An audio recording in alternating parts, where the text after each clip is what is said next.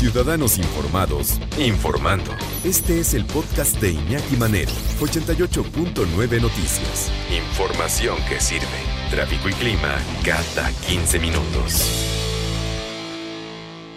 Un informe realizado por el Programa Conjunto de la Organización Mundial de la Salud, o sea, no lo decimos nosotros, y el Fondo de las Naciones Unidas para la Infancia, que es UNICEF, pues nos desnudó las carencias en los centros de salud en México dentro de todas las carencias que podemos encontrar, en particular esto. Es el reporte sobre el estado de los servicios de agua, saneamiento e higiene en los establecimientos de sanitarios, o sea, de baños. En el mundo, durante el periodo 2000-2021, la mitad de las instalaciones de salud mostraron carencias en los servicios básicos de higiene, ya lo sabemos, lo que pone en riesgo de infección a casi 4 mil, mil millones de personas, somos cerca de 8 mil millones de personas. Bueno, en México, ahí les van las notas de México. Solo el 72% de los establecimientos sanitarios del país cuentan con puntos para lavarse las manos con agua y jabón. Y eh, a veces falta el agua y a veces falta el jabón.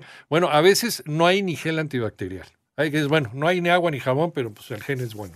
Así de desglosada la información, el 67% de los establecimientos de salud dispone de servicios limitados para la higiene.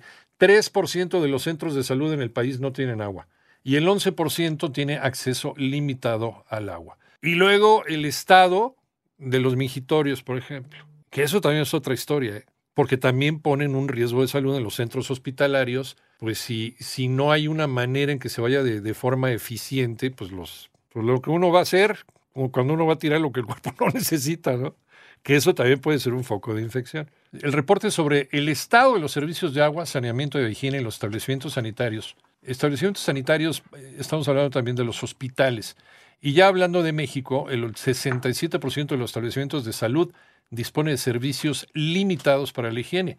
El 3% de los centros de salud en el país no tienen agua y el 11% tiene acceso limitado al agua. Y dice este informe de UNICEF, los hospitales y dispensarios que carecen de agua no contaminada y servicios básicos de higiene y saneamiento pueden ser una trampa mortal para las mujeres embarazadas, los recién nacidos y los niños. Eh, lo dice Kelly eh, Ann Naylor, directora del Grupo de Programas sobre Agua, Saneamiento, Higiene y Clima y Medio Ambiente, Energía y Reducción de Riesgo de Desastres de UNICEF.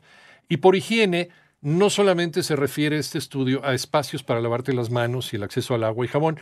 En materia de desechos sanitarios, a dónde se va lo que tu cuerpo ya no necesita, México también queda mucho a deber. 65% de los centros hospitalarios cuentan más bien con servicios básicos en esta materia, mientras que el 35% de la basura médica, que es de especial importancia porque es donde pueden venir las infecciones intrahospitalarias, de gente, por ejemplo, adultos mayores que entran por una fractura de hueso y se mueren de una neumonía ahí en el hospital, pues ¿cómo? Pues sí, de una superbacteria que de repente se les pegó ahí en el hospital, las famosas bacterias intrahospitalarias o virus intrahospitalarios. En el país el 93% de los desechos sanitarios son segregados, pero solo el 71% son tratados debidamente.